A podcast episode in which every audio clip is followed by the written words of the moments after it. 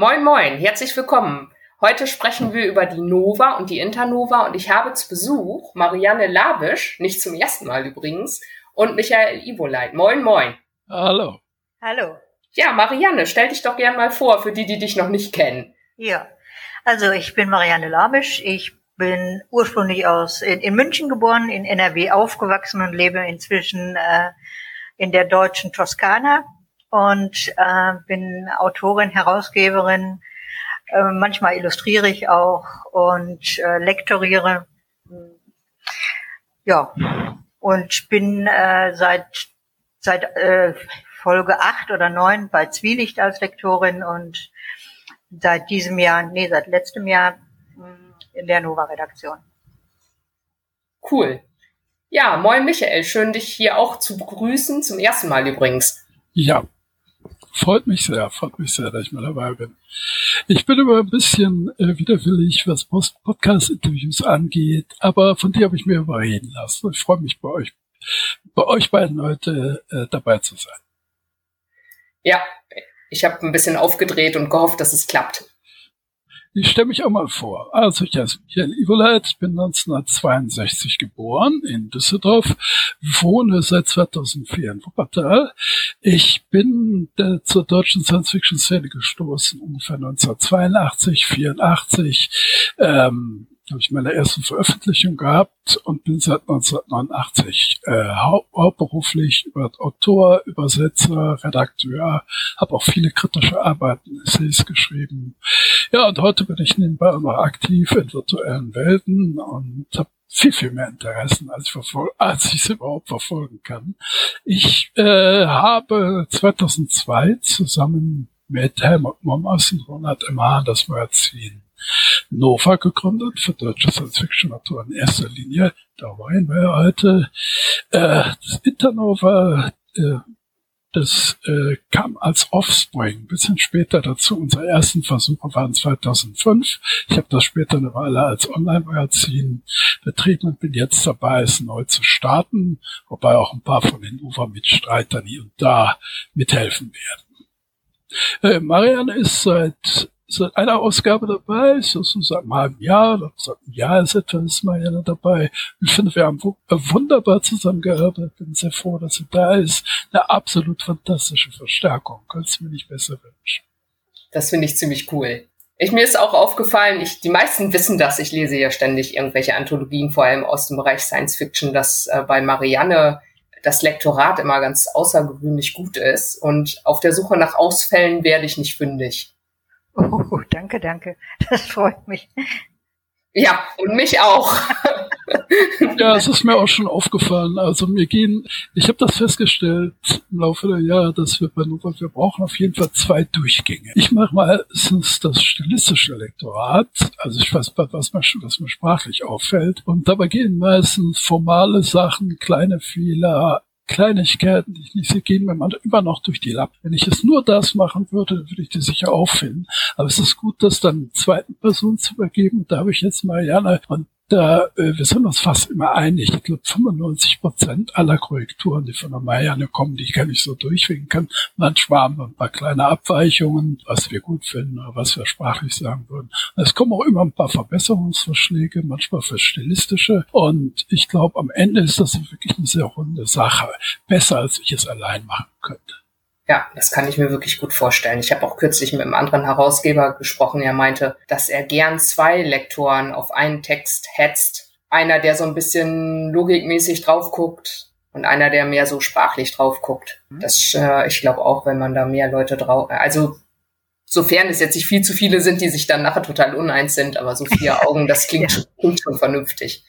Also ich habe mal ganz äh, im Anfang, als wir, als, als noch keine, also mit drei äh, Frauen versucht, äh, Texte zu lektorieren, wovon keine von uns vorher jemals lektoriert hatte. Und das war eine Katastrophe. Das musste abgebrochen werden, weil das einfach schlimm war. Da waren wir uns so uneinig und da wurden teilweise Sachen auch verschlimmbessert, äh, nie wieder. Also zwei ist das Maximum. Und wenn die ähnlich ticken, ist auch nicht verkehrt. Es hat natürlich auch in der Redaktion, wir haben jetzt in der Redaktion, was sind wir, äh, fünf Leute, ne? Michael Heitel, Marianne, Thomas, Christian und ich. Und es hat in der Redaktion sicher auch was mit wie die Arbeit läuft, hat auch was mit der Einstellung zu tun.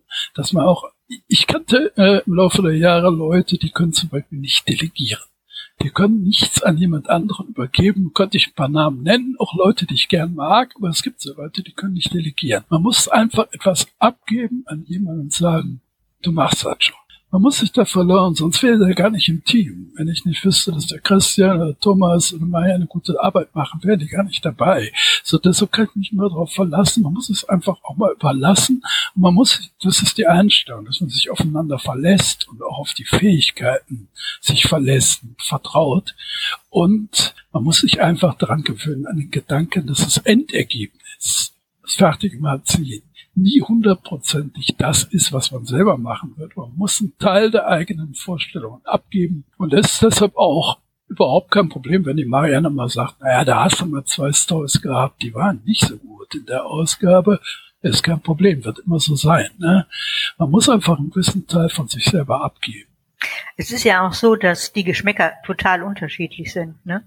Also nicht alles, was wir jetzt äh, nicht so gut finden, finden andere äh, auch nicht gut. Ne? Das ist, die Geschmäcker weichen da immens voneinander ab, besonders wenn es in Richtung Humor geht.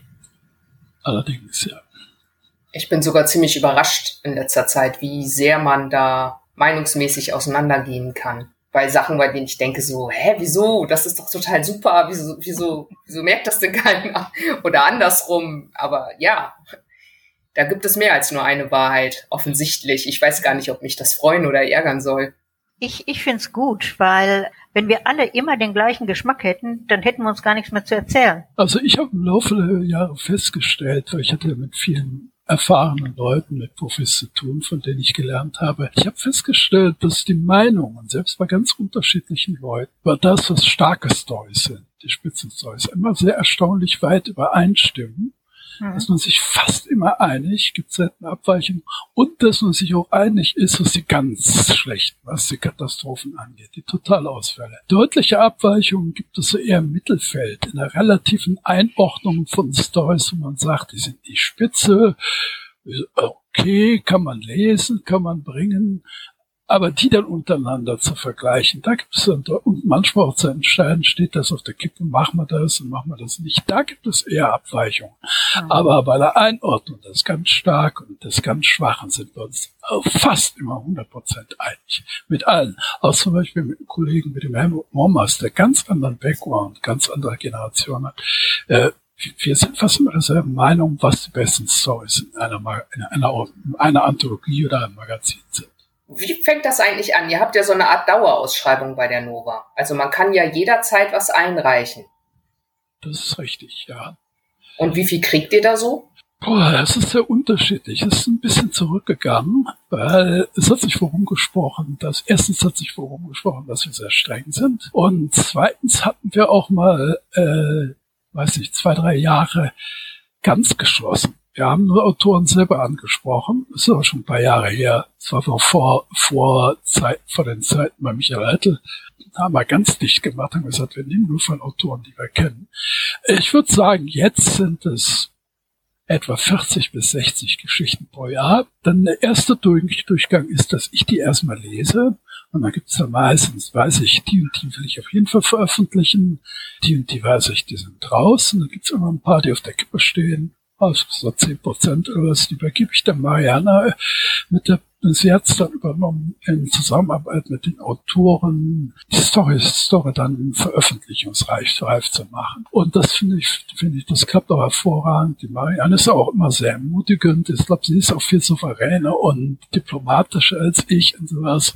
Und die Ergebnisse sind meistens dann auch wirklich eine deutliche Verbesserung. Wir haben die Stories dann wirklich, ich glaube, wir waren uns bisher kein einziges Mal uneins über überarbeitete Stories es ist auch vorgekommen, dass die Autoren nicht mitziehen, wie gesagt haben, bringt nichts. Ich sagte Marian auch, du, du, entscheidest das, wenn du sagst, das bringt nichts.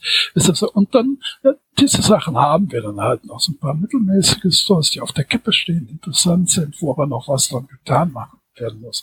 Ich glaube, das ist auch ein Teil der Aufgabe von so einem Magazin. Wir könnten es natürlich einfach machen, immer nur unsere Standardautoren Leute publizieren, vor denen wir wissen, dass wir gut sind. Aber es sollen auch neue Leute an die Szene herangeführt werden. Wir wollen mal was Ungewöhnliches bringen, wollen noch neue Namen haben und auch einfach mal ja, äh, Anfänger auch dabei haben, mhm. sofern sie auf akzeptablem Niveau sind. Und, und bereit sind zur äh, Überarbeitung. Ne? Das ist ja auch nicht jeder. Aber da, da gibt's halt auch Unterschiede, Yvonne. Also es gibt teilweise welche, die meinen, sie haben dir schon das pure Gold auf dem Silbertablett serviert. Da äh, sollst du am besten selbst Rechtschreibfehler drin lassen. Und es gibt andere, die, äh, da machst du Andeutungen oder du sagst, das und das könnte man noch prinzipiell machen und gibst ein paar Beispiele. Und du kriegst den Text zurück und die haben alles umgesetzt, was du gesagt hast. Alles. Und die haben das verinnerlicht und die machen das das nächste Mal genauso. Und das, das sind die, äh, wo ich mich echt freue und weshalb ich auch froh bin, in so einer Redaktion zu arbeiten, weil du da tatsächlich neue Talente kennenlernst. Kann ich mir ziemlich lebhaft vorstellen. Beide, beide Szenarien. ja, es ist ziemlich cool, dass ihr auch Leute druckt, die jetzt neu in der Szene sind, weil, naja, viele Ausschreibungen laufen ja auf Einladung das habe ich auch so ein bisschen herausgelesen im neuen Exodus-Vorwort. Die kriegen ja wohl auch ziemlich viele Einreichungen und manchmal hat man so ein bisschen den Eindruck, es gibt mehr Leute, die schreiben, als welche, die lesen. Absolut. mein Mann sagt immer, jeder schreibt. Und, und alle, und die Hälfte davon kriegen Preise. Das hat der Jonathan damals immer gesagt. Er hat damals noch viel, viel mehr bekommen, auch sehr viel mehr schriftlich. Das war noch in den Anfangszeiten, haben uns alles, er hat immer kistenweise Material gekriegt. Ne? Er hat gesagt, wenn wir so viele äh, Leser hätten wie prospektive Autoren, dann könnten wir die Sektkorken knallen lassen. Ne? Wer, wer war das? Ronald Hahn. Ah ja. Unser Mitbegründer hat mich auch letztens irgendjemand, wer hat mir das nur erzählt, ich spreche mit zu vielen Menschen, seine Autorin gefragt, liest du eigentlich die anderen Geschichten in der Anthologie? Und sie hat dann gesagt, was? Nein, ich, ich schreibe, ich lese doch nicht. oh Mann. Naja. Also ich habe es mal, ich habe es mal eine Zeit lang gemacht, äh, weil einfach so viel war, dass ich immer nur erstmal die ersten zwei Seiten gelesen habe. Und wenn die nichts waren, habe ich die Geschichte verworfen. Inzwischen kann ich aber sagen, weil es nicht mehr ganz so viel ist, dass ich wirklich alles, egal wie weh es tut, von Anfang bis Ende lese. Und das, das kann ich den Autoren auf jeden Fall versichern und mir ein vernünftiges Urteil bilden. Ne? Also es gibt da keine, gibt da für uns keine Abkürzung. Wir gehen da voll durch.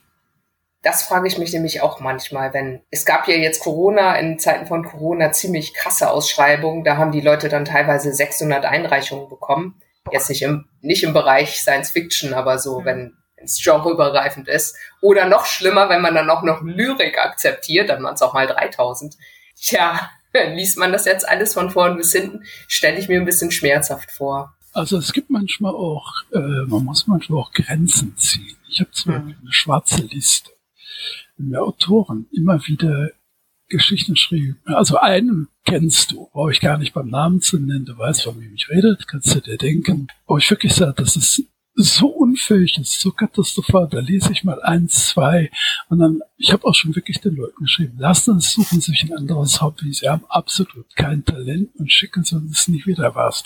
Denn das Problem ist immer, dass die Autoren, die unbedingt publizieren wollen, obwohl sie kein Talent dafür haben, auch immer ungeheuer viel schreiben. Wenn ich zwei Geschichten von denen lese, dann haben sie eine Backlist von 600 fertigen Stories und die schicken sie einem alle. Ne? Ich habe auch schon Leute gehabt, die sagen, ja, ich schicke dir mal erstmal sechs Stories von mir zum ersten Kennenlernen. Da habe ich zurückgeschrieben, was denkst du, wenn ich in der Redaktion mache, soll ich mal eben dein gesamte Lebenswerk lesen? Oder was? Also wir haben das limitiert. Bestimmte Leute fliegen raus, das, das geht nicht anders. Das ist nicht anders zu machen. Und wir limitieren pro Leseperiode zwei, zwei Stories pro, pro Autor maximal, selbst von Stammautor. Das ist krass. Hast du eben gesagt 600 Stories in der Hinterhand? Das war jetzt, das war jetzt ein Witz. Das jetzt ein okay.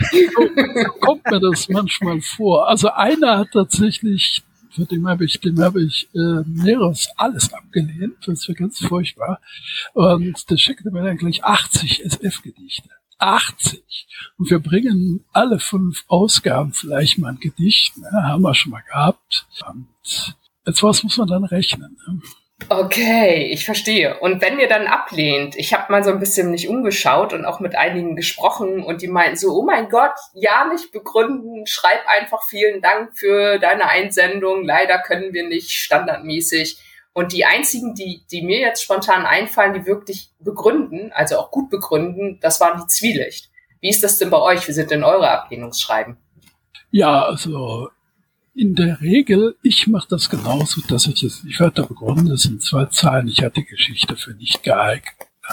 Ich glaube, Marianne kann was dazu sagen, wenn eine Überarbeitung scheitert, wo sie sagt, sagt, äh, wie das dann bei dir ist, Marianne.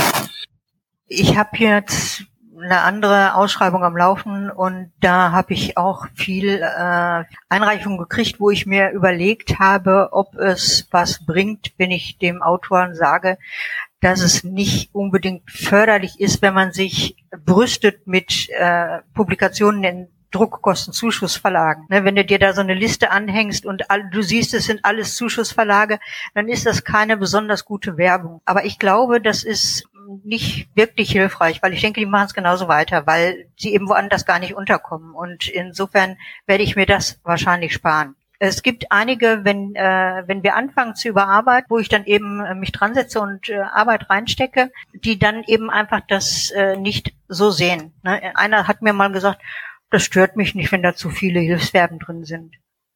Ja, und dann habe ich gedacht, ja, dein Pech, also mich stört's schon. Ne?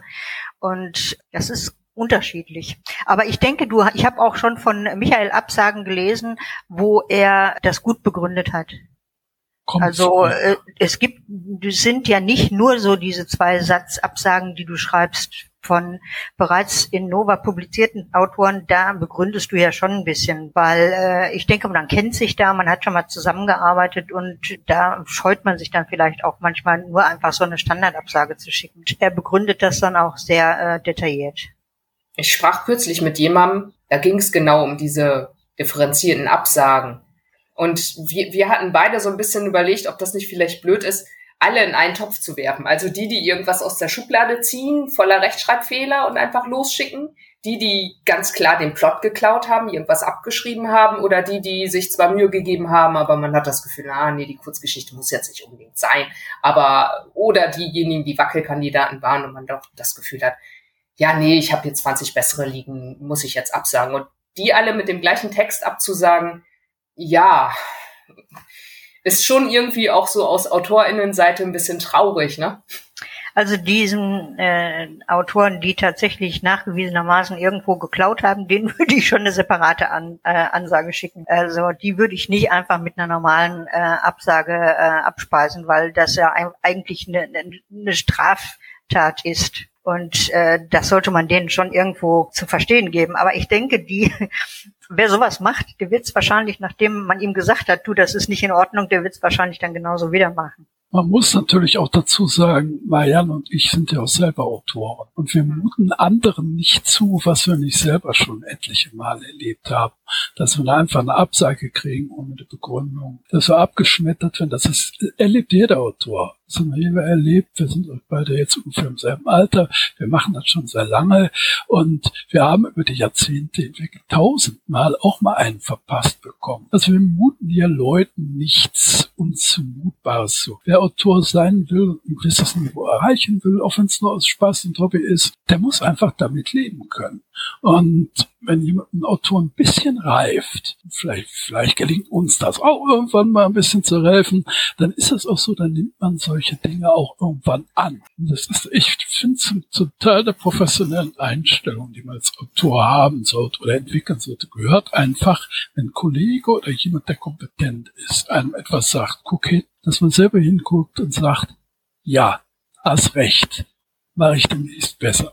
So einfach ist das. Es geht um das handwerkliche Lernen und man sollte für jeden Input von kompetenten Leuten so dankbar sein und sich nicht hinstellen, oh Gott, oh Gott. Natürlich sind wir alle eitel als Autoren.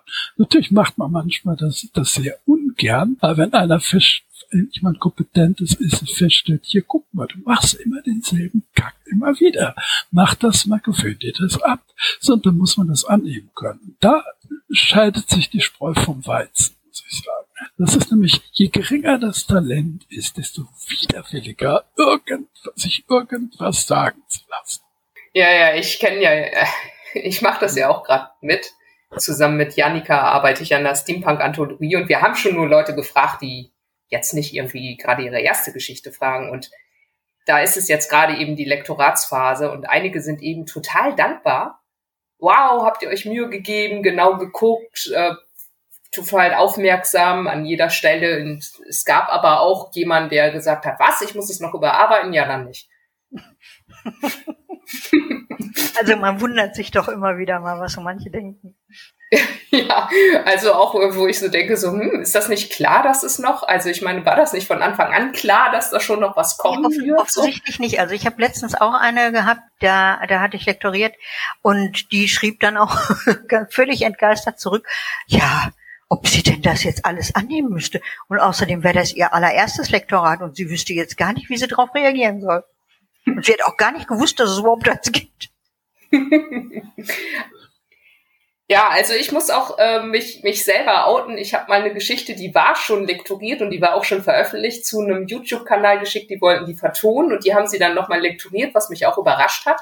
Und dann ganz viele labelnde Ad, äh, Adverbien eingebaut und immer ganz klar gesagt, wird das jetzt gerade gesagt oder gedacht, weil das sieht man ja beim Vorlesen nicht. Ja. Und ja, also dann habe ich mir das Lektorat auch angeschaut. Das war bestimmt auch nicht alles falsch, aber es war einfach so viel, Vorschlag, den ich hätte ablehnen müssen, dabei habe ich mich total unwohl gefühlt, dann habe ich die Geschichte auch zurückgezogen. Mhm. Also ich habe mich jetzt geoutet. Einmal habe ich es gemacht, sonst habe ich die Lektorate immer alle dankbar angenommen.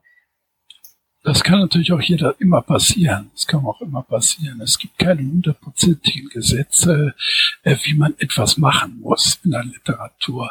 Es kann irgendwann sein, dass man nicht übereinkommt mit jemandem. Ist auch jedem von uns schon mal passiert, wo man sagt, lass mal das, wir kommen einfach nicht auf eine gemeinsame Linie. Auch ein Teil, auch ein äh, Teil äh, liegt auch in der Natur der Sache.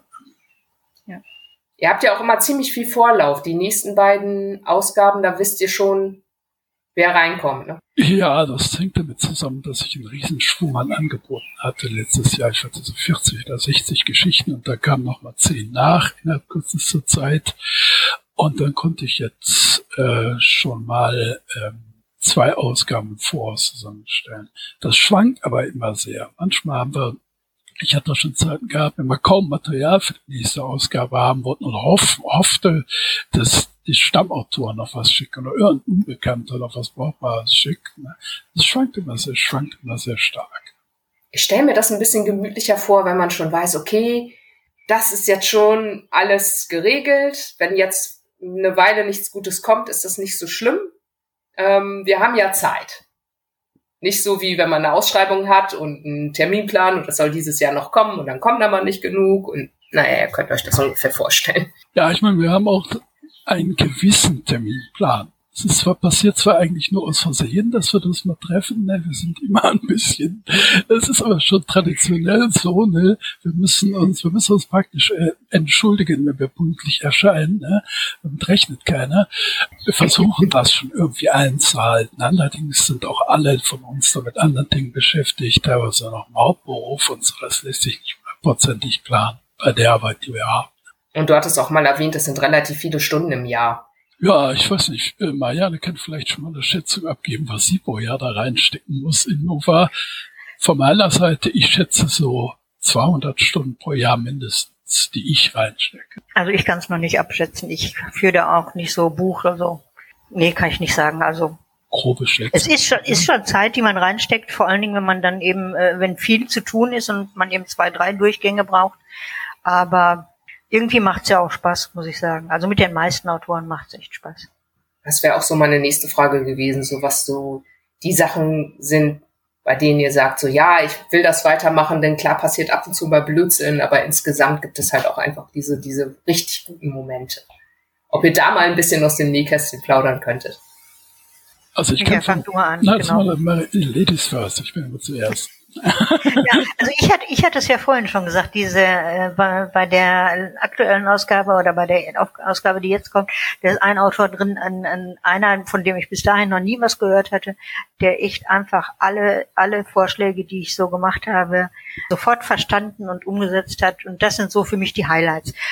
Die Autoren frage ich dann auch, ob ich sie äh, in mein Adressbuch übernehmen darf, weil wenn ich dann mal wieder ein Projekt habe, dann bin ich immer froh, wenn ich Autoren habe, wo ich ein gewisses Spektrum, also ein gewisses Niveau voraussetzen kann. Ne? Und dann arbeite ich gerne mit denen auch auf Einladung. Und dann mein, mein äh, Adressbuch wächst natürlich dann, wenn ich Zwielicht und Nova mache.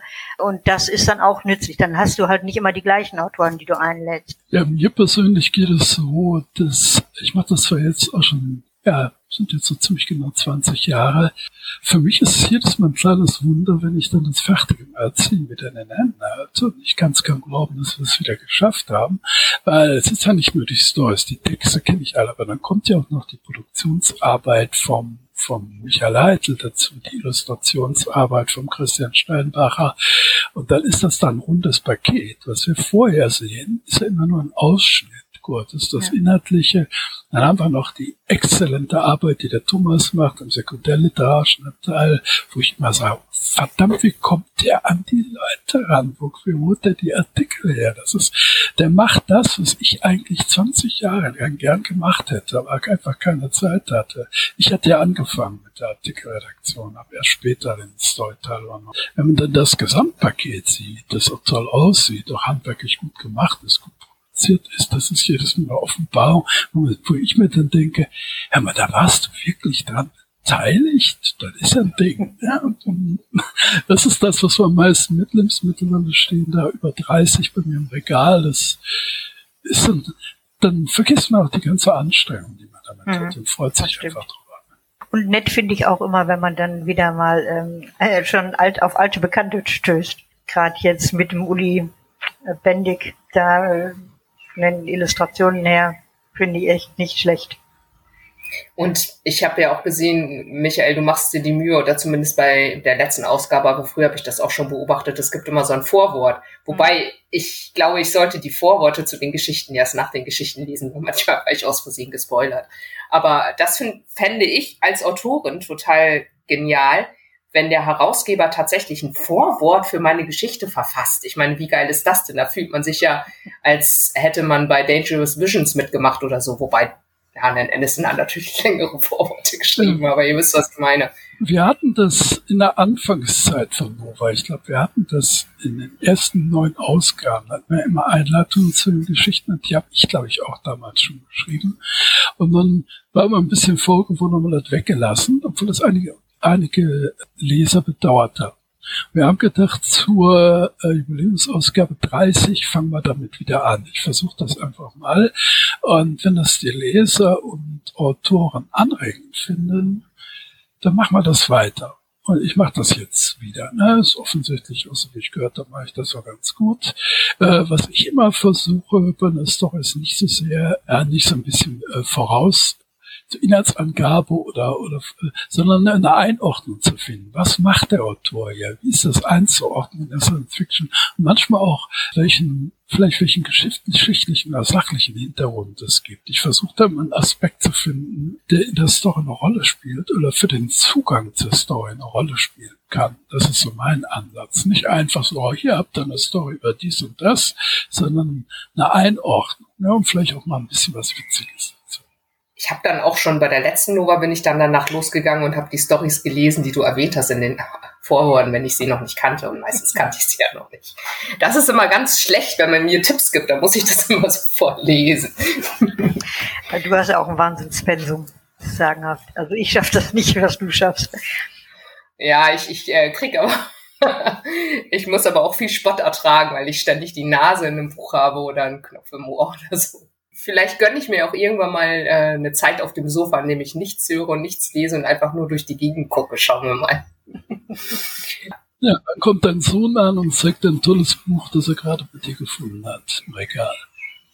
Ja, der, der kommt im Moment leider nur mit Conny, kommt zur Schule an, aber die Tochter, mit der lese ich schon Neil Gaiman. Das ist schon ja, ziemlich cool. Sachen, die ich auch selber lesen würde. oder auch schon gelesen habe. Aber es gibt auch schlimmere Beschäftigungen als Lesen, ne? Ja, aber Conny geht zur Schule habe ich schon so ungefähr 80 Mal vorgelesen.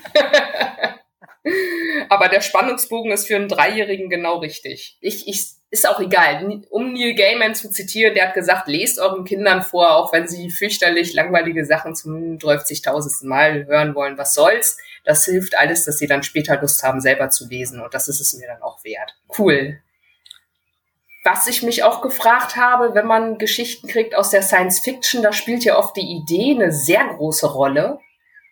Und möglicherweise auch ganz aus Versehen, als gar nicht über Plagiate reden, sondern ganz aus Versehen, weil man ja vielleicht nicht alle Zehntausende von Stories schon kennt, könnte man ja aus Versehen eine Idee wieder recyceln. Wie geht ihr damit um? Äh, Gab's schon mal, fügt dem was Neues hinzu? Also, es kommt manchmal auch unbewusst vor.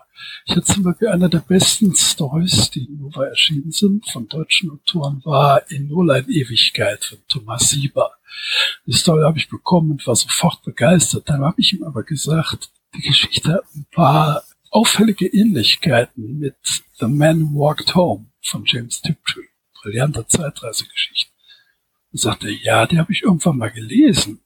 Und dann hat er den nochmal gelesen, hat er gedacht, oh Gott, oh Gott, ich habe da wohl ein paar Sachen einfach so unbewusst übernommen. Dann hat er die Geschichte nochmal bearbeitet und allzu auffällige Parallelen äh, rausgenommen. Ne? So, es kommt schon mal vor. Dann müssen wir ein bisschen drauf achten. Und äh, wenn das zu auffällig ist, es aber spricht aber grundsätzlich nichts dagegen, Dinge neu zu interpretieren und neu anzupacken, wenn man eine irgendwie interessante Variante findet. Ja, ja ich habe auch letztens mit, mit meiner Tochter Ice Age geguckt und dann gedacht, au, ich glaube, der Protagonist von meiner neuesten Geschichte ist das Mammut Money. Nur natürlich, dass es kein Mammut ist, sondern ein Mann, aber naja, wie auch immer. Auf jeden Fall kam mir das plötzlich so vor, als hätte ich äh, unbewusst bei Ice Age geklaut. Oder äh, Marianne weiß, wovon ich spreche, unbewusst bei Wally, äh, Wallys Weltenbau geklaut. Von wegen, oh, weit entfernte Zukunft. Ah ja, das muss wahrscheinlich mein Unterbewusstsein muss sofort an Wally gedacht haben. Egal um mal zur Internova zu kommen, das ist ja jetzt also nicht neu, aber hatte eine längere Pause. Wie kommt ihr denn da an die Texte? Wie entdeckt ihr die? Ja, soll ich mal kurz wissen, Bayern ist da noch nicht involviert, aber vielleicht wird es mir da auch mal einsteigen. Momentan ist das noch so ein bisschen ein Solo-Projekt. Ich muss da versuchen, Leute auch international zu rekrutieren. Also, wie sich Internova entwickelt hat, das geht fast in die Anfangszeit von Nova zurück. Wir hatten von Anfang an die Idee, dass wir in jeder Ausgabe eine übersetzte, wenn das Gaststory, also eine übersetzte Story eines ausländischen Autors einbringen. Erster Linie deutsche Autoren, aber ab und zu hatten jede Ausgabe oder manchmal ein Klassiker Nachdruck. Und zunächst hatten wir einfach ein paar auch bekannte Autoren, die wir damals kannten. Brian Aldiss hat uns eine Story zur Verfügung gestellt, war, glaube ich, Nummer zwei. Der Greg Egan hat uns, mit dem war ich damals in Kontakt, hat zu Nummer eins. Und ich weiß nicht, waren, waren einige bekannte Leute dabei, die wir im Laufe der Jahre hatten. Wir wollten dann aber nicht einfach nur einen weiteren kleinen Markt schaffen für amerikanische Autoren. Wir haben uns andersrum. Wir wollten internationale Autoren. So kam dann die Verbindung nach Kroatien zustande, nach Israel kam Gyasam zum Beispiel, mit dem ich gerade viel zusammenarbeite, mit Kroaten Alexander Schiljak. Und so hat sich das mit der Zeit so ein bisschen ausgeweitet, dass ich immer mehr Kontakte bekomme. Eine große Rolle spielte der Südafrikaner Richard Kunzmann, der viel in der Welt rumgereist ist und alle möglichen Leute kannte. Und die hat er mir dann, die hat er mir dann vermittelt. Und so hat sich das so mit der Zeit ausgeweitet. Es, kam, es war, da kam dann so viel, dass wir dann die Idee hatten, warum macht man nicht ein, Englisch, englischsprachiges Magazin mit international ISF auf Englisch, das wir dann global vertreiben. Und das haben wir dann auch gemacht. Das war kurz nach dem Entstehen von Nora. 2005 war das. Da haben wir aber nur eine gedruckte Ausgabe gemacht. Damals war das einfach noch schwierig, überhaupt irgendwo in Vertrieb zu kommen. Wir haben das nicht geschafft. Wir haben weniger als 100 verkauft. Das war einfach nicht machbar. Wir hatten eine zweite Ausgabe äh, fertig gelayoutet, alles fertig gemacht. Wir konnten es aber nicht mehr publizieren. Dann habe ich später das Material genommen, habe dann, äh, ich glaube so zwei, 2008 oder bis 2011 das noch eine Weile als Online-Magazin dann war ich längere Zeit. äh, lange Zeit krank, konnte es, ich wollte einen Relaunch machen mit neuem Design, aber es hat dann nicht geklappt, konnte ich nicht machen. Und seit ich jetzt so vor, mit dem ich Michael Leitl zusammenarbeite, hatte ich vor zwei Jahren die Idee, wie wäre es denn, wenn wir auch Internova wiederbeleben? Ja, und äh, Michael Leitl, der ist ja, der ist, ja, ist, der lässt sich ja von nichts erschrecken. Ne?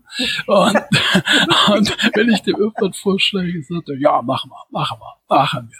Und dann habe ich gesagt, okay, ich finde das so vor, und hatte ich ein bisschen überlegt, wie das machen. Aber ich gesagt, okay, wir machen drei Online-Ausgaben pro Jahr und eine gedruckte Ausgabe bei Pi-Maschinerie dann.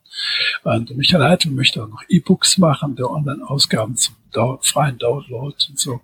Ja, und so hat sich das entwickelt. Ich habe wieder einen neuen Kontakt geschlossen. Ich habe wieder äh, rum E-Mails geschrieben von einer Riesenarbeit. Und nach ein bisschen Aufforderung äh, bin ich geflutet worden mit 100 Geschichten bisher. Ne? Ich konnte nicht alle, alle, ähm, alle Abdruckrechte bekommen, waren auch nicht alle brauchbar. Also besonders aus Indien, die ich eine gute gute Verbindung habt, die sind sehr sympathisch, aber da schwankt die Qualität noch, das ist alles noch in Entwicklung begriffen. Aber ich bin gerade dabei, das zu überschauen, was wir haben, aber ich glaube, es sind so 60, 70 Geschichten. Es sind so 60 Geschichten, die brauchbar sind, die ich jetzt habe. Ne? Ich kann mal, kann mal warten. Ich kann mal kurz meine Notizen schauen. Also ich will es so machen, dass sich das so schön ergeben hat, dass ich mal eine reguläre Ausgabe machen mit Autoren aus aller Welt gemischt und dann eine thematische Ausgabe über ein bestimmtes Land. Ne? Und da haben wir über Frankreich, über Griechenland erstaunlich gute Geschichten, obwohl es eigentlich äh, ein Fanclub ist. Indien, Rumänien, das sind so die Themenausgaben, die ich habe. Ja, und was, und wir haben jetzt auch eine neue Kontakt, da kann Marianne was erzählen, nach Südkorea. Da hat mir eine äh, Agentur angeschrieben. Und die sind nicht nur, äh, nicht nur interessiert, südkoreanische Stories in Europa und international unterzubringen, sondern die wollten auch was von uns haben. Aber da kann Marianne was erzählen, wie sich das ja. entwickelt hat. Und zwar haben die Interesse an einer Anthologie von deutschen Science-Fiction-Autorinnen und haben da gefragt, ob man äh, Kontakte hat und ob man eventuell auch noch mal ein paar Stories schicken könnte. Und dann äh, habe ich eben mein Adressbuch durchforstet und einige Autorinnen angeschrieben und die um äh, drei gute Stories gebeten und habe die dann alle auch eingereicht und natürlich habe ich jetzt gedacht, die brauchen auch eine gewisse Zeit, weil die haben waren damit einverstanden, alles auf Deutsch zu bekommen. Die müssen wohl auch irgendwo Übersetzer dann im Haus haben. Und jetzt habe ich nochmal nachgefragt Sie haben jetzt alles gelesen, haben sich zusammengesetzt und versucht zu verstehen, worum es überhaupt in den Stories jeweils geht. Weil ich denke, das ist natürlich in einer fremden Sprache nicht immer unbedingt sofort äh, erkenntlich, weil oft sind ja die Botschaften so ein bisschen zwischen den Zeilen zu lesen. Ne? Und haben dann jetzt aber zwei Messen, auf die sie sich vorbereiten und haben mir also zugesagt, dass sie sich Mitte Juni nochmal melden wollen, um uns ein Update zu geben. Sie wollen dann äh, gucken, welche Stories ihnen am meisten gefallen haben und die eventuell tatsächlich dann in Südkorea nochmal veröffentlichen. Und ähm, ich sollte dann als Herausgeberin fun fungieren. Und da drücken wir uns alle gegenseitig die Daumen, dass daraus was wird, weil das eben einfach auch eine spannende Sache ist. Ja, auf jeden Fall, das erlebt man nicht ständig. Ja, umgekehrt, umgekehrt habe ich von den Südkoreanern auch ja, ganze Menge Stories geschickt bekommen, sechs oder acht. Und ich war mir immer sicher, dass in Südkorea das ein großes Bücherleserland ist, dass, dass es da auch moderne, äh, anspruchsvolle Science Fiction gibt. Und ich muss sagen, ich habe da Material bekommen, das wirklich auch teilweise vollkommen ungewöhnlich ist, völlig anders ist. Eines, das offensichtlich so koreanische, SF-Story, die sich für Fantasy liest an der Oberfläche, aber SF-Ideen und viel koreanische Mythologie offensichtlich verarbeitet. Völlig abgefahren, Sachen, die ich noch niemals gelesen habe hier. Und ich hoffe, dass ich das Material auch kriege und dann werden wir auch eine Themenausgabe über koreanische Science Fiction machen in Internet. Aber es ist die Sache, äh, die sind sehr aktiv, das gestaltet sich ein bisschen schleppend. Also ich muss noch ein bisschen nachbohren, dass wir die Sachen auch kriegen. Und darunter auch eine längere Story für Internova Print. Es hat sich so ergeben, dass Internova Print, also eine Ausgabe pro Jahr, da werden wir vor allen Dingen längere Geschichten machen, die einfach zu lang sind, um sie online zu lesen. Und da haben wir für die erste Ausgabe auch schon geplant. Da ist also eine absolut phänomenale Geschichte von Ghassam aus Israel, die auf jeden Fall schon feststeht. Dann wird die englische Fassung meiner Novelle aus Nummer 31 kommen, die habe ich jetzt zunächst auf Englisch geschrieben. Da werden wir dann da die englische Fassung. Und dann bin ich noch dran an einer äh, tollen Geschichte aus Südkorea. Ich hoffe, dass ich die bekomme, die auch sehr interessant ist. Also es wird ein schöner Start, wenn das alles klappt. Ja, und die von Tetjana wolltest du ja auch irgendwo bringen, ne? Die machen wir in Internova Print 2. Die ist auch mhm. ganz, ah, ja. ganz, ganz, ganz hervorragend. Vor allem, wobei mir an der Geschichte äh, gefallen hat, dass sie sich so subtil anbahnt. Es ist am Anfang gar nicht klar, ob das überhaupt eine SF-Geschichte ist und was ja. da steckt. Das, die Themen, die Motive sind letztlich ziemlich konventionell, aber es ist sehr geschickt gemacht, ne? sehr schön aufgebaut, ein tolles Ende. Also die Autorin hat, hat wirklich äh, klasse. Ich hoffe, ich bekomme von ihr auch mehr noch für Mova. Ja, ich frage sie immer an. Sie ist äh, halt jetzt auch Drehbuchautorin. Sie hat das äh, studiert in Stuttgart, besser gesagt in Ludwigsburg und ähm, ist halt jetzt in diversen Projekten auch schon drin und ähm, daher ist der der Zeitplan bei ihr meistens recht voll. Aber immer wenn ich was Interessantes habe, wird sie auch mit angefragt. Gibt es dazu auch einen Nachnamen? Tatjana? Tatjana Trofuscho. Trofuscha, Trofuscha. Da hast du vielleicht, ich weiß nicht, hast du Inspiration gelesen von mir? Ah, das ist eine Anthologie, die alle äh, zu äh, Bildern von Andreas Schwitzke Geschichten geschrieben haben. Und da war die ursprünglich drin, die Geschichte von der Tetjana. Und sie hat die dann auch nochmal ausgekoppelt, separat als äh, Novelle rausgebracht, auf Deutsch und Englisch. Und Michael Heitel hat dann daraus auch nochmal ein deutsch-englisches Buch gemacht, was er nochmal an Schulen anbieten wollte. Da weiß ich gar nicht, ob er da weitergekommen ist. Jetzt haben wir halt gesagt, für Internova wäre diese Story eben auch was. Cool, dann bin ich schon gespannt. Eine Printausgabe bzw. E-Book-Ausgabe pro Jahr, hast du gesagt, Michael? Äh, also eine, das eine Printausgabe pro Jahr kommt, die dann auch regulär als, als, äh, als bezahlte, also als verkaufte E-Book-Ausgabe ist, aber die Online-Ausgaben von Internet möchte Michael Leitl auch noch als E-Books zum freien Download anbieten. Ne? Wobei, ich habe jetzt so viel Material, es kann auch sein, je nachdem, wie ich das zeitlich schaffe, dass ich vier Online-Ausgaben pro Jahr mache. Ich weiß es nicht. Es kommt auch an, wie sich das entwickelt. Es ist auch viel Arbeit. Ich brauche noch ein paar Mitarbeiter, vor allem englische Proofreader, obwohl ich das selber schon ganz gut kann. Da haben sich schon Leute gemeldet, die ein bisschen mitmachen. Um, es ist äh, schwierig, ich muss erstmal die Leute auch wieder interessieren, dass sie auch glauben, dass es läuft. Weil ich hatte es schon mal versucht, da bin ich krank geworden, konnte es nicht realisieren. Das ist schon einige Jahre her. Jetzt muss ich den Leuten erstmal zeigen, dass wir das wieder auf die Beine stellen können. Und das ist läuft. Hm.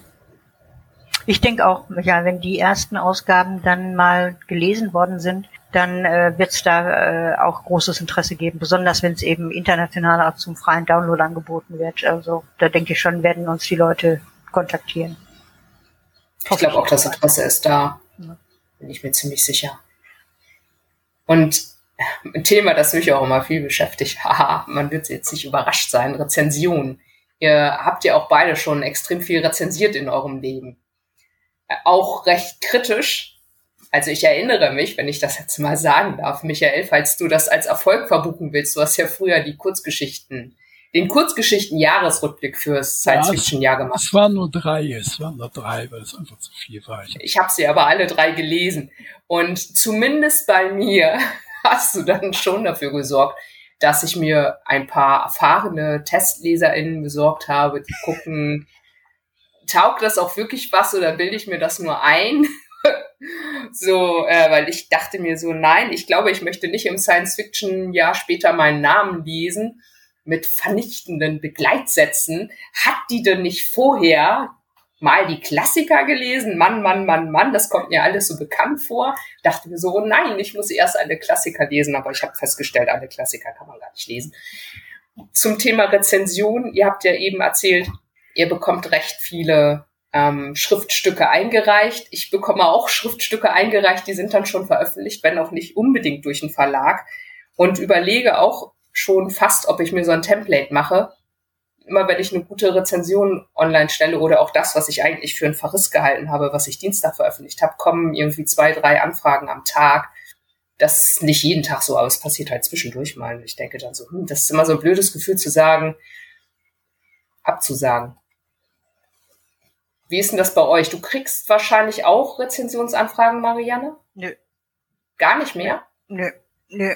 Also äh, wahrscheinlich ganz, ganz weniger. Also ich habe mal ein, äh, von einer Autorin äh, ein, gut, ein Buch gut besprochen und daraufhin hat sie mich gefragt, ob ich einen Nachfolger auch lesen möchte. Der war dann aber nicht mehr so gut äh, und das habe ich dann natürlich auch so gesagt. Ne? Und äh, bei mir hält sich das in Grenzen. Ich krieg von äh, Michael Heidel viel zugeschickt, was, äh, was er so rausbringt. Und das meiste davon lese ich auch und rezensiere es dann auch. Aber das, dass sich jetzt wildfremde Leute bei mir melden und sagen, äh, kannst du das mal lesen und rezensieren, ist nicht der Fall und äh, bin ich auch gar nicht böse drum, ehrlich gesagt, weil, wie soll ich sagen, es gibt, es wird viel, viel mehr veröffentlicht, als eigentlich veröffentlicht werden sollte. Und das muss nicht alles von mir gelesen werden. Also insofern bin ich da nicht böse. Ich weiß nicht, wie es bei dir aussieht, Michael. Das, das war auch das Fazit, dass ich diese drei Jahre, also, äh, diese drei Jahresrückblicke gemacht habe. Ich wollte vor, wann war es letztes Jahr, wollte ich eigentlich nochmal machen. Dann habe ich zwei Bücher schon gelesen, da habe ich das Rantori geworfen, weil da hatte ich dann wirklich mir alles besorgt, auch was für ein Spektrum der Wissenschaft in Fantastik und überall erschienen ist. Ich habe alles da gehabt. Das waren 400 Stories, die neu veröffentlicht und da habe ich gedacht, oh Gott, wenn die Quote an Stories äh, lesenswert weiter so ist, dann bist du vorher, dann bist du vorher im Sanatorium, bevor du durch bist mit den Sachen. Und, und ich, ich muss sagen, ich, ich gehe generell, wir kennen uns noch nicht so lange, ich gehe generell davon aus, dass die Marianne eine etwas diplomatischere Natur ist als ich. Aber ich habe da, bei mir hat sich das so ergeben, wenn man über die Jahre, ich weiß nicht, wie viele Geschichten ich für Nova gelesen habe, als Rezensent Deutscher SF, es müssen hunderte, wenn nicht tausende gewesen sein. Und wenn man dann immer wieder, immer wieder, also von Leuten, wo man wirklich sagen muss, vielleicht hast du Talent zu Töpfern, vielleicht hast du Talent zum Häkeln, aber sicher nicht zum Schreiben. Und dann tausende Male immer wieder denselben Murks gewesen. Da wird man, ich weiß nicht, ob das anderen anders ergeht, da wird man irgendwann zynisch. Ne? Und ich habe dann so von Leuten schon im SF-Netzwerk vor, wo, wo eine angehende Autorin, die einen, sagen wir, etwas eigenwilligen Umgang unter der Rechtschreibung hatte, äh, dann schrieb, man sollte Leute nicht entmutigen. Und da sage ich ganz ketzhaft, doch unbedingt. Manche Leute sind auf jeden Fall entmutigen. Es ist einfach in der Szene, es ist ja nicht so schlimm, wenn die Leute alle schreiben. Das kannst du gerne machen, aber das Problem ist, dass in der Szene einfach zu viel veröffentlicht wird. Das ist einfach eine Sache der Verleger und der Herausgeber. Die sind, manche scheinen so eitel zu sein, unbedingt eine Anthologie vorzumachen. Und da wird alles reingestopft, äh, was nicht mal drei aus den Bäumen greift den Baum ist. Es geht nicht nur um die Qualität, sondern auch zum Beispiel, es gab so eine, diese Anthologie von Christoph Grimm, auch ein Neuling, äh, über künstliche Intelligenz. Ne? Ich, ich weiß nicht, ob du die gesehen hast. Und das, Fast menschlich? Äh, ja, ich glaube, diese Geschichte. Ne? Und da sind so so absolut elementare Fehler eines Herausgeber kam drin vor, dass er nämlich sechs, sieben, acht Stories hatte, die praktisch dieselbe Ausgangssituation haben. Nämlich eine künstliche Haushälterin, die sich in den Ehemann verliebt. Also immer wieder dieselbe Geschichte. Da kann man ein oder zwei machen. Das ist teilweise dieselben Geschichten. Einfach um das Buch vollzukriegen. Was auch gar nicht nötig wäre. Das Buch war 500 Seiten lang, man hätte auch 200 Seiten Buch machen können. Ne? Und solche Sachen kommen überall vor. Das ist eine Qualitäts, das Qualitäts, äh, ist ein Blick auf die Qualität, auf die Prosa, auf das Handwerkliche. Es ist auch die thematische Zusammenstellung, die teilweise haarsträubend ist. Aber wie gesagt, ich bin da ein bisschen, ich bin da ein bisschen rabiat, das gebe ich gern zu. Ich glaube aber, dass in dem von dir eben beschriebenen Beispiel das gefruchtet hat, Denn bei der neuen Anthologie, fast menschlich, habe ich ja nicht gelesen, bei der Erstkontakt-Anthologie hat er ziemlich penibel darauf geachtet, dass es nicht immer die gleiche Ausgangssituation ist. Also möglicherweise hat er dann eine Rezension gelesen und sich gedacht, ah ja, okay, darauf könnte man achten. Und dann war es das ja jetzt schon wert. Ne? Absolut. Also Alien Contagium habe ich als Anthologie genossen. Klar, nicht jede Story, ich habe aber auch selten jede Story genossen. Nicht mal bei meinen LieblingsautorInnen passiert das. Sogar bei Stephen King habe ich Stories, die ich nicht genieße. Also es ist aber insgesamt eine schöne Anthologie geworden. Egal, also ich habe auch deine Kurzgeschichten, Jahreszusammenfassungen mit äh, Faszina einer Mischung aus Faszination und Horror gelesen. So, oh nein, abgelehnt werden mag schlimm sein, aber ich glaube, es gibt Schlimmeres. Es könnte sein, dass es jemand druckt und dann findet das dieser strenge Mensch und schreibt das über mich. Also ich, Uiuiuiuiui. also Yvonne, ich muss ja zugeben, in einem Jahr war, waren Stories von mir mit dabei und äh, ich habe dann auch so mit so einem äh, Bibbern äh, geguckt, äh, was er sagt aber es war dann nur solides Handwerk und das hat mir dann gereicht. Also mehr, mehr, mehr habe ich da auch gar nicht erwartet. Ja, ja, ich habe ja jetzt auch gerade kürzlich erst in Co-Autorschaft mit Angelika Brox meine erste Science-Fiction-Story auf den Markt geworfen. Auch noch da, wo es alle lesen, nämlich in der Exodus und zittere auch jedes Mal, wenn ich den Forumspad aufmache, aber bis jetzt kommt er ganz gut weg. Oder sie wollen einfach nett sein, weil sie denken, ach Nee, Mann, nee, nee, ja. das, die, die ist schon gut, die Story. Und dieses, sie wollen alle nur nett sein, das kannst du gleich vergessen. Das sind äh, so Sachen, die sagen sich gute Autoren immer vor, weil sie nicht wahrhaben, dass sie gut sind. In denen, bei den guten Autoren ist es nämlich nicht so, dass die dieses äh, übersteigerte Selbstbewusstsein haben, was andere haben.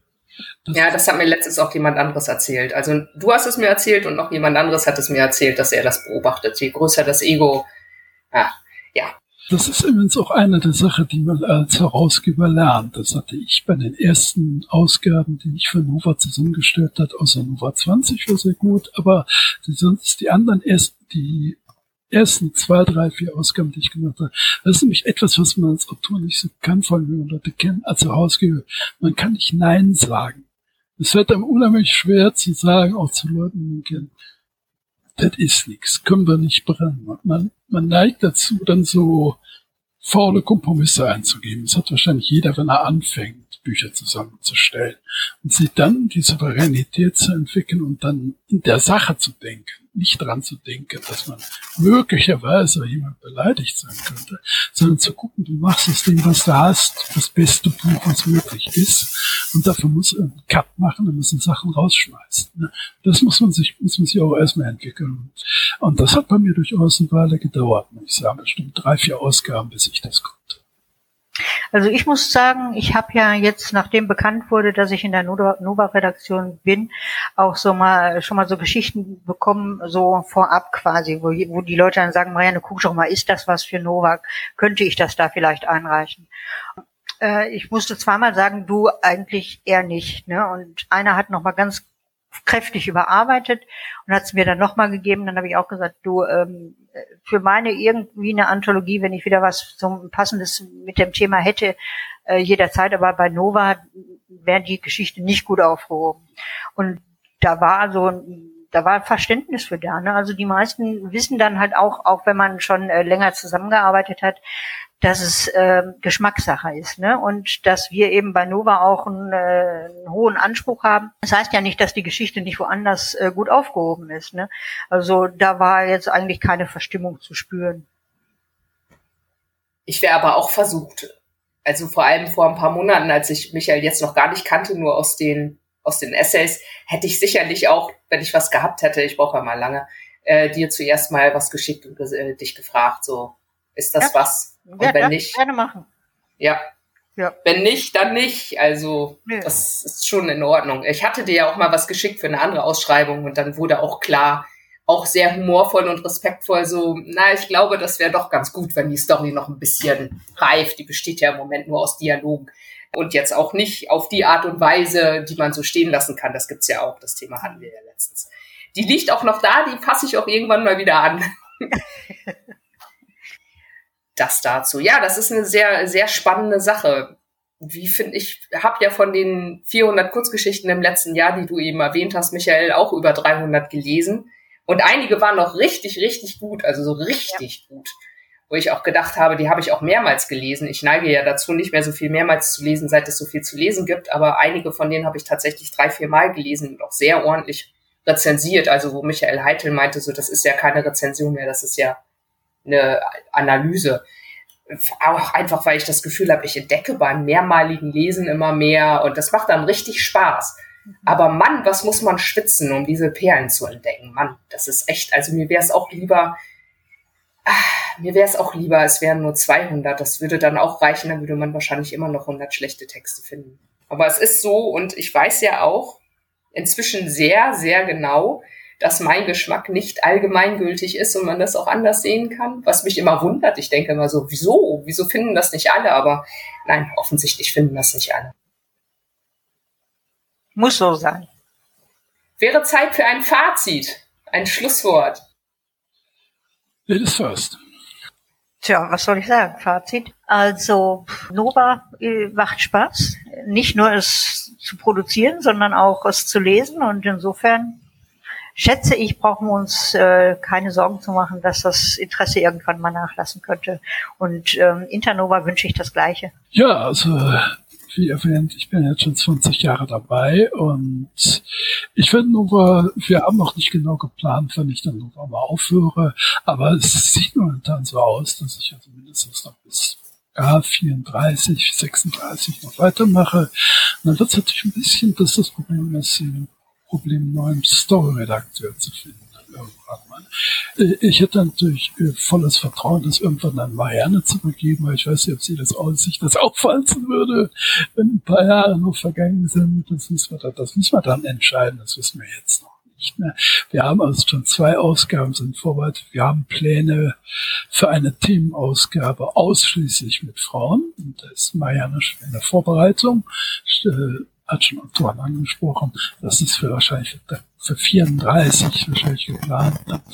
Und da ist jetzt noch so viel im Wir haben auch neue Ideen, wie wir Nova neu präsentieren, neu an die Leute bringen wollen. Da möchten wir jetzt noch nicht so viel verraten. Neues Marketingkonzept. Man sieht, es hat sich ja schon das Erscheinungsbild etwas geändert. Vor mit dem Ziel auch irgendwo hin. Und das möchte ich auf jeden Fall auch mit auf, mit auf den Weg bringen. Und dann schauen wir dann, wie das dann einfach weitergeht. Ich bin aber zuversichtlich, dass wir, dass wir da noch eine ganze Weile dabei sein werden. Weil auch Michael Heidel ist so ein Typ, der, der einfach nicht aufhören kann zu arbeiten. Ich kann mir nicht vorstellen. Ich glaube, den muss man irgendwann, damit er irgendwann mal aufhört, muss man ihn vom Schreibtisch wegschießen. Vorher hat er nicht aufzuarbeiten. Und deshalb bin ich sicher, dass er auch noch, ähm, dass er auch noch eine Weile dabei sein. Denke ich auch. Ja, finde ich cool. Ich möchte es nämlich lesen und rezensieren und auch eines Tages was einreichen. Kommt alles noch. Jederzeit bist du willkommen. Ich bin da mehr so China, China vielleicht nicht, also mehr so fünf Jahresplanmäßig. Na cool, vielen Dank. Ich bin sehr froh, dass ich euch in meinen Podcast locken konnte. Danke für die Einladung. Ja, genau. Vielen Dank. Ich drücke jetzt einfach Stopp. Ciao. Tschüss. Tschüss.